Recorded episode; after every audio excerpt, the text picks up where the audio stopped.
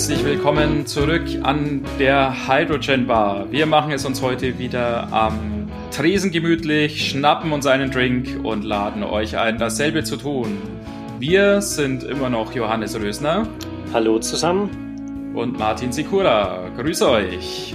Ja, wir freuen uns, dass ihr wieder bei, dabei seid. Dieses Mal, wie versprochen, nach zwei Wochen. Wir haben uns wahnsinnig gefreut über die vielen Zuhörer und auch das viele Feedback, das wir bekommen haben. Und Martin, wir haben das uns natürlich zu Herzen genommen. Ja, absolut. Also das Feedback, das wir bekommen haben, da ging es zum einen um die Tonqualität und ja, wir sind derselben Meinung wie viele von euch, die ist definitiv noch verbesserungswürdig. Wir arbeiten auch immer noch dran. Es sollte auch heute schon etwas besser sein, hoffentlich. Aber auch in Zukunft wird sich das bestimmt noch verbessern. Also dieses Thema, ja, haben wir auf dem Schirm und werden wir definitiv verbessern in den nächsten Folgen. Am Ende der Sendung wird die Kontonummer bekannt gegeben, wo ihr euer Geld uns überweisen könnt. Dann können wir die teuren Mikrofone kaufen. Sodass wir uns dann endlich das professionelle Equipment leisten, was auch angemessen für uns ist, eigentlich, für diesen super Podcast. Der andere Punkt, den wir noch geändert haben, ist, dass wir unser Format neu erfunden haben. Nachdem wir das letzte Mal das beste Format eingeführt haben, haben wir jetzt das noch besser gefunden. Nämlich werden wir äh, die Folgen kürzer machen, wesentlich kürzer, aber dafür öfter releasen. Genau, die erste Folge, die wir vor zwei Wochen rausgebracht haben, die war ja so ungefähr eine Stunde lang.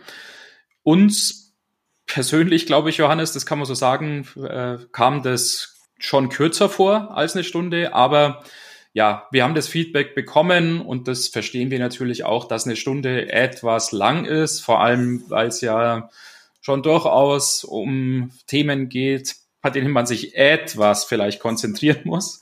Insofern haben wir uns gedacht, wir möchten es schon wesentlich kürzer äh, gestalten, vielleicht so 20 Minuten pro Folge, was auch bedeutet, wir werden uns eher dann auf ein Thema konzentrieren und nicht, wie in der letzten Folge angesprochen, sogar drei Themen besprechen. Genau. Lasst uns gern weiterhin euer Feedback wissen, auch zu diesem, diesem neuen Format. Und damit geht's eigentlich schon gleich ab ins, in unser Thema. Aber davor genau. noch ein kleines zum Wohl. Ja, genau. Ja, Prost, Johannes. Prost. Ja, heute, Johannes, ähm, sollten wir mal über ein amerikanisches Unternehmen sprechen, was zurzeit für viel Furore sorgt. Viele von unseren Hörern können sich es wahrscheinlich schon denken, weil es auch in den Medien natürlich sehr präsent ist, gerade in der letzten Zeit. Es ist wahrscheinlich. Um Nikola. Ach, jetzt hätte ich gedacht, du redest über Tesla. ja, also wie schon letztes Mal gesagt, über Tesla werden wir sicher auch nochmal eine eigene Folge machen. Es ist natürlich auch ein bisschen, wie soll man es nennen, äh, provozierend, dass das Unternehmen, das sich mit Brennstoffzellen beschäftigt, Nikola heißt und das Unternehmen, das sich mit den Batteriefahrzeugen beschäftigt, Tesla heißt. Ein Schelm, wer da Böses dabei denkt. Und man muss da tatsächlich zugeben, eigentlich zuerst war eigentlich Tesla da. Insofern könnte man natürlich den Nikolas vorwerfen, da ein bisschen auf der Welle mitsurfen zu wollen. Ja, wobei ich frage mich jetzt, was ich da sagen soll. das, ja, da komme ich dir Lustige, mal entgegen, Johannes, sozusagen, und, und gebe dir hier einen Punkt, auf dem du jetzt schön rumreiten könntest und mir den schön reinreiben könntest. Das finde ich ja sehr fair von dir, dass du es nicht machst. Nein, es ist äh, der, der Gründer von Nikola, der Trevor Milton, der sagt ja eigentlich, hat er genau dasselbe Ziel wie Tesla, nämlich, die wollen ja nicht Gewinn machen, also das wollen sie auch, aber das große Ziel ist natürlich, die Welt zu verändern und ja. hin zu ähm, sauberen Transport zu führen. Eine typisch amerikanische Sichtweise. Genau, und da sagt er ja eigentlich, ist er ein Partner von Tesla und kämpft mit Tesla gegen den Rest der Automobilindustrie. Mhm. Allerdings überziehen sie sich gegenseitig anscheinend mit Klagen und ähm, jetzt schon mit Klagen. Die Nikola äh, stichelt anscheinend bei all ihren Marketingmaßnahmen immer gegen Tesla. Aber aus unserer Sicht hier, aus, aus Deutschland, müssen wir sagen, ist doch schön, dass es die beiden gibt und dass wir das beobachten Absolut. können. Und Nikola, Johannes, jetzt ja vor allem aus dem Grund in den Schlagzeilen. Es gab vor kurzem jetzt tatsächlich den Börsengang des Unternehmens über einen sogenannten Reverse Merger mit einem Unternehmen namens Vector IQ. So ein bisschen könnte man sagen, ein Börsengang über die ja, Hintertür oder so. Genau, ein Reverse Merger, um jetzt den Finanznerd raushängen zu lassen, ist der Vorgang, wo eine nicht börsennotierte Firma eine Firma kauft, die an der Börse notiert ist. Und dann transferiert diese nicht börsennotierte Firma ihr Geschäft an die börsennotierte Firma und plötzlich sieht so aus, als ob die börsennotierte Firma die nicht börsennotierte Firma gekauft hat und plötzlich sind die Aktien dieser börsennotierten Firma beinhaltendes Geschäft von der nicht börsennotierten Firma. Und deswegen kommt dieser Name Reverse Merger zustande. Und das ist im Prinzip eine sehr einfache und schnelle Möglichkeit für speziell Startups oder auch nicht börsengehandelte Firmen an die Börse zu gehen und den ganzen Tamtam -Tam in Bezug auf Regularien und äh, Bankgeschäfte bei einem Official oder bei einem richtigen IPO, also einem richtigen Börsengang, zu vermeiden. Sehr, sehr gut, schnell und einfach erklärt. Ich hoffe jetzt, dass zumindest ein paar unserer Hörer noch nicht eingeschlafen sind. Aber wir wollen jetzt auch zu dem viel, viel spannenderen Bereich zurückkehren, nämlich was macht Nikola eigentlich? Und da ist es tatsächlich ein bisschen eine Besonderheit. Die machen Wasserstoff, Lastwagen, LKW.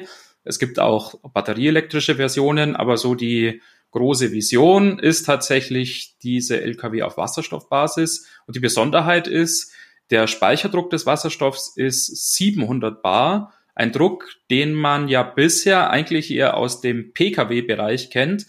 Im Nutzfahrzeugbereich waren es bisher eher immer 350 Bar.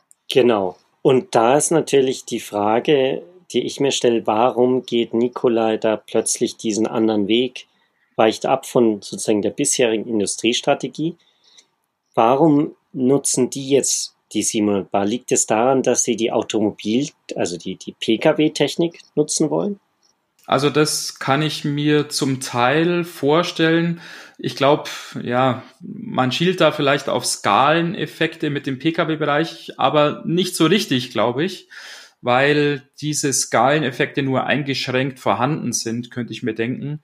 Denn logischerweise ist die Menge an gespeichertem Wasserstoff bei diesen Lkw viel, viel größer als bei den Pkw. Was auch bedeutet, dass während der Betankung die Massenströme, die von der Tankstelle zum Fahrzeug, also hier zum LKW, laufen, viel, viel größer sind als im Pkw-Bereich. Das heißt, die Ventiltechnik oder Leitungstechnik, vielleicht auch Sensortechnik und sowas, die man aus dem Pkw-Bereich kennt, die kann in einer ähnlichen Form sicher auch hier eingesetzt werden. Aber die Anforderungen, die sind schon eine ganze Hausnummer da auf jeden Fall größer. Insofern könnte ich mir vorstellen, dieser höhere Speicherdruck liegt vor allem daran, dass man einfach so viel wie möglich Reichweite haben möchte. Ist ganz logisch, wenn ein gegebenes Tankvolumen eben 700 Bar statt 350 Bar an Wasserstoff speichern kann, ist da natürlich die gespeicherte Menge viel größer.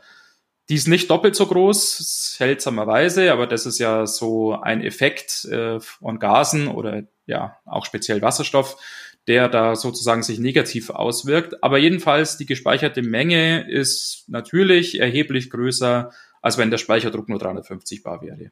Das ist auch in der Hinsicht natürlich faszinierend, also vor allem dieser, dieser Schritt in die 700 Bar Technik, dass es ja keine Tankstellen für diese Massenströme gibt, richtig? Die, die 700 Bar Tankstellen sind alle für PKWs ausgelegt bisher weltweit. Und ja. da kommt jetzt eine Firma und sagt, sie revolutioniert nicht nur den, die Lastwagen, sondern will dann auch noch gleichzeitig eine komplett neue Tankstelleninfrastruktur erschaffen. um das zu realisieren. Genau, also zum Beispiel in den USA gibt es den Plan, da 100 Tankstellen aufzubauen, was erstmal für so ein riesiges Land wie die USA wenig klingt. Aber der Vorteil in diesem Schwerlastverkehrbereich ist eindeutig, dass man mit verhältnismäßig wenigen Tankstellen eine relativ große Flotte an Fahrzeugen versorgen kann. Das kann man sich, glaube ich, ganz gut vorstellen, wenn diese Fahrzeuge eine große Reichweite haben und das Ziel dieser Nikola-LKW ist, mindestens eine Reichweite von 1000 Kilometern zu haben oder ich glaube sogar ja, 1000 Meilen, wenn mhm. ich es richtig weiß, was ja dann deutlich mehr wären als 1000 Kilometer. Die müssen nicht oft an die Tankstelle. Diese LKWs, die, die sind zwar natürlich viel unterwegs, das ist klar, legen ziemlich große Strecken zurück. Aber es reicht, wenn es an wichtigen Verkehrskotenpunkten, Autobahnen, Kreuzen oder in Ballungszentren Tankstellen gibt. Es ist gar nicht so nötig, da in jedem Kuhkaff eine Tankstelle zu haben. Allerdings, wenn du dir die, die Bilder der Tankstellen anschaust, die Nikola geplant hat, da gibt es im Internet einiges. Schaut euch das auf jeden Fall an. Das ist riesig. Und ich glaube, da werden wir auch noch mal in einer eigenen Folge darüber reden, weil also diese Dimension, die die da planen, da musst du ganze Kuhkäfer planieren, um da den Platz zu haben. Ja.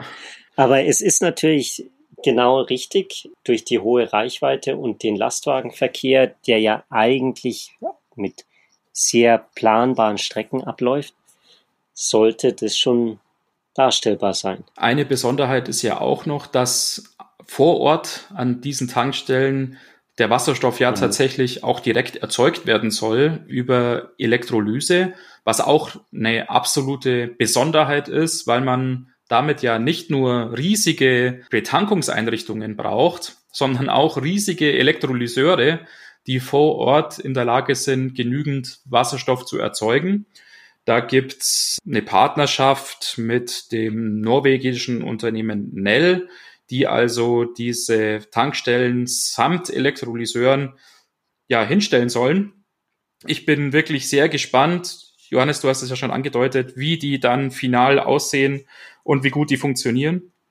Und wie du es ja auch schon gesagt hast, wir werden da garantiert am Ball bleiben und auch in irgendwann in den nächsten Folgen nochmal sicher auf dieses Thema zurückkommen. Ja, um euch ein, ein Gefühl dafür zu geben, welche Volumenströme da zum Tragen kommen. Noch paar Zahlen, zum Beispiel der Nikola One, das ist der, der erste Lastwagen, dieser Sattelschlepper nach amerikanischem Vorbild mit dieser Riesenschnauze und dem, der Schlafkabine. Der hat einen Werksverbrauch von 4,6 Kilogramm auf 100 Kilometern angegeben. Und das ist natürlich mehr als so mancher Pkw im Tank hat. Also Brennstoff, Zellen-Pkw im Tank hat, richtig? Ja, ja richtig. Also ich glaube, der Mercedes F-Cell, der hat ungefähr vier Kilogramm an Bord. Das heißt, bei dem Verbrauch würde der nicht weit kommen. Gut, der muss auch nicht so viel ziehen.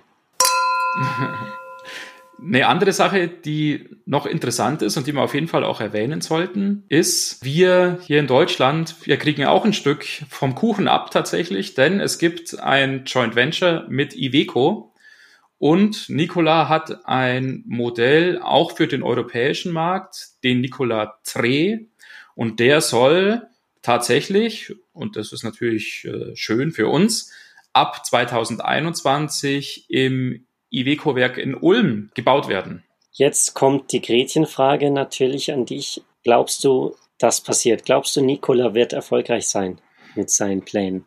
Ich bin mir ziemlich sicher und zwar aus zwei Gründen. Der eine ist, ich hatte letztes Jahr das Glück, mal vor Ort zu sein in Phoenix, Arizona und konnte mir das also selber anschauen das hat noch so diesen romantischen Charme von so einer Garagenfirma, beziehungsweise hatte es damals, die, die sind kurz danach dann umgezogen in ihr neues, super schickes Hauptquartier. Aber damals war das tatsächlich noch in so einer Lagerhalle, wo die alle da so rumgesessen sind. Und die haben sich halt eine ganze Menge an hochkompetenten und erfahrenen Leuten da geholt.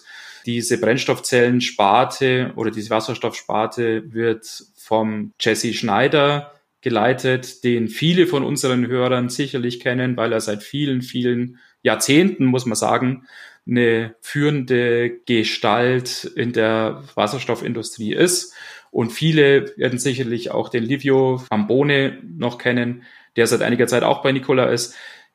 Und es gibt auch noch eine ganze Menge an anderen bekannten Namen, vor allem natürlich aus Nordamerika, die dort jetzt arbeiten. Also wirklich sehr, sehr kompetente und erfahrene Leute. Der zweite Grund ist einfach der, die haben eine unfassbare Menge an Geld. Die haben Milliarden und Milliarden die sie ausgeben können. Schon vor dem Börsengang hatten die jede Menge Geld von Investoren eingesammelt. Da geht es also nicht um wenige Millionen, sondern um äh, Hunderte von Millionen. Und jetzt nach dem Börsengang natürlich noch viel, viel mehr. Und insofern bin ich mir ziemlich sicher, die pure Masse an Geld, die da vorhanden ist, die macht, glaube ich, schon, dass das alles klappt. Wobei, das kann natürlich auch gerade so ein, so ein Startup dazu verführen, träge zu werden, sich den, den Erfolg sozusagen schon gesichert ges zu sehen und dass sie dann eben sozusagen den Zug verpassen und wirklich die Sachen auf die Straße bringen.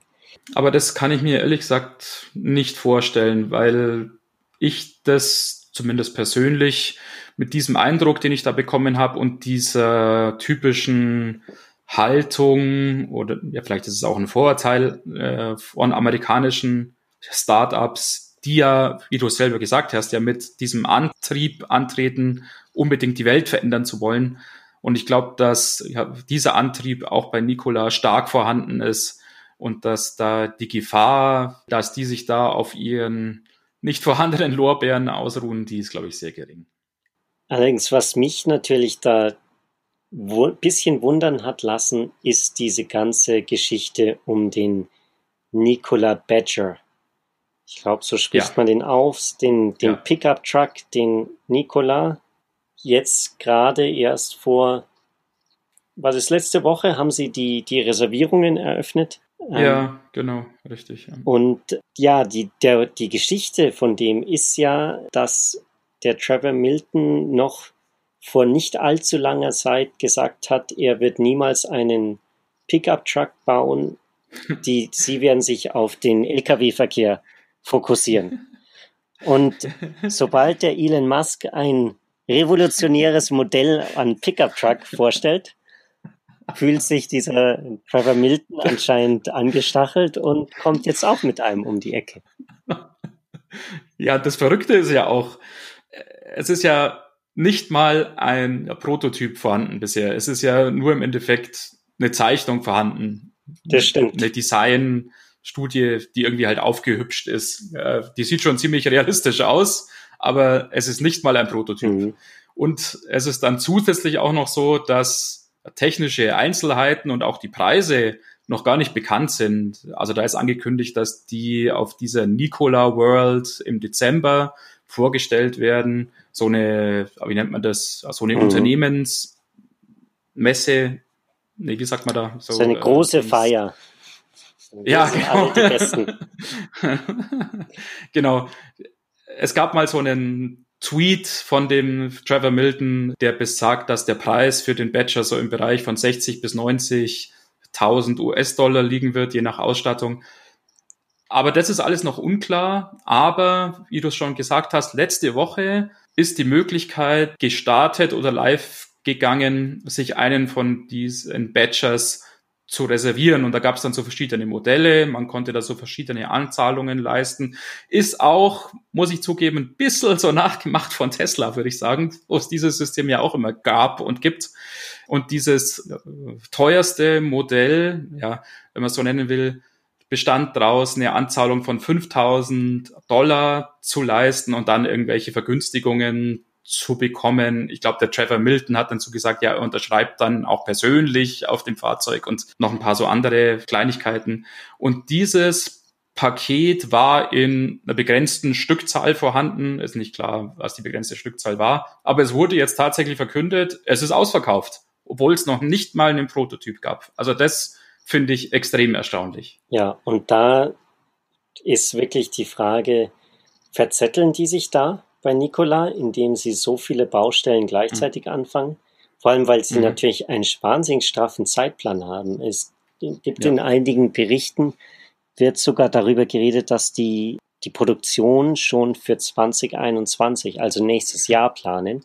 Nächstes Jahr. Und wie gesagt, es gibt noch keinen Prototyp, der wirklich ja. rumfährt. Und ja, da ist die Frage, verzetteln die sich und sollten lieber vielleicht ihre LKWs auf die Straße bringen? Oder mhm. sind die wirklich so wahnsinnig kompetent, dass sie das alles wuppen können? Ich glaube, was ihnen entgegenkommt oder was sie, glaube ich, erkannt haben, ist, dass sie es nicht alleine schaffen.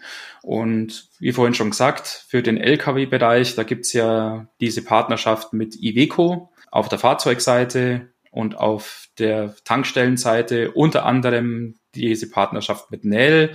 Und es gibt tatsächlich auch jetzt ein größeres Konsortium verschiedener Firmen, die sich alle auf diesem Bereich Schwerlastverkehr 700 Bar Tankstellen engagieren wollen, dieses Thema allein eben miteinander vorantreiben.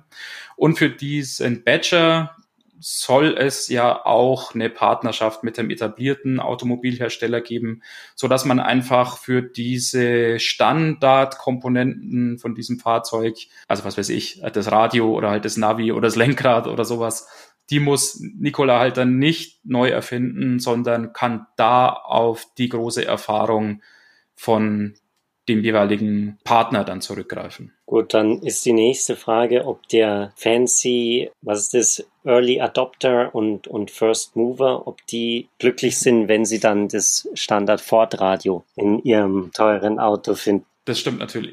Das muss halt irgendwie cool aussehen, ob es die Teslas tun, irgendwie ein großer Bildschirm ja. drin und irgendwie. Wird man sehen. Ich hoffe, du, du äh, organisierst dann mit deinem Freund einen ersten Testdrive, von dem wir dann gemeinsam berichten können.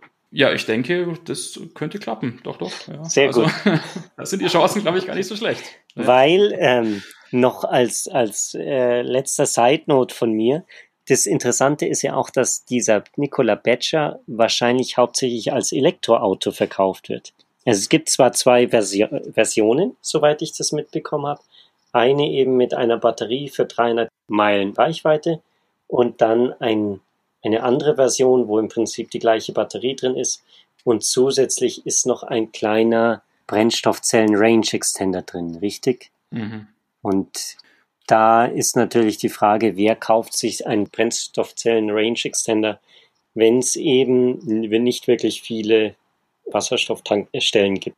Ja, wie wir es ja auch in der ersten Folge schon mal angedeutet haben, für den privaten Verkehr ist es natürlich die Frage, ob sich da der Wasserstoff- bzw. Brennstoffzellenantrieb wirklich so durchsetzen wird, ist noch die Frage. Also für die LKWs, glaube ich, da sind wir uns ja weitgehend einig, da stehen die Chancen ganz gut, aber für den Pkw-Markt und ich würde diesen Badger, obwohl das natürlich so ein Monster ist, aber für den amerikanischen Markt ist das ja ganz normales Auto, würde ich mal sagen, was da jeder zweite hat, ist das noch nicht ausgemacht. Und das ist tatsächlich jetzt ein guter Lackmustest, um das mal rauszufinden. Ja, Genau, also, also da bin ich gespannt drauf. Genau, werden wir sehen, wie die finalen Zahlen aussehen werden. Ja, Johannes, ich glaube, für heute sollten wir es dann auch wieder lassen. Wir sind jetzt eh schon wieder schwer an der Grenze dieser Zeit, die wir uns selbst so gesetzt haben. Schon wieder drüber. Deswegen ganz schnell ja. die letzten Worte. Ja, wie vorhin von dir schon angekündigt, Johannes, die nächste Episode folgt jetzt tatsächlich schon in einer Woche, nicht in zwei Wochen. Wir freuen uns also, wenn ihr dann auch äh, heute in einer Woche uns wieder zuhört, äh, hier an der Hydrogen Bar. Nochmal der Hinweis, wir freuen uns natürlich auch weiterhin wahnsinnig über euer Feedback, über eure Kommentare auf unserer Webseite. Die ist ja immer noch hydrogenbar.podigy.io oder an unsere E-Mail-Adresse hydrogenbar at yahoo www.johannesjohannes.com. Noch eine letzte Sache, die mir gerade noch Stimmt. einfällt. Sorry, Johannes. Die fünf Sterne, ähm, gell? Fünf Sterne. Ja, die fünf Sterne. Und genau, wir haben natürlich auch unsere Links, Quellen und so weiter, wo wir unser umfangreiches Fachwissen, Johannes, äh, herhaben, ja, gesammelt und veröffentlichen die in den äh, Show Notes. Von daher surft auf die Homepage, da könnt ihr dann auch diese Links finden und die Angaben zu unseren Quellen und könnt, wenn ihr das möchtet, euch da weiter informieren. Vielen Dank fürs Zuhören für heute und bis nächste Woche. Bis dahin. Ciao. Ciao.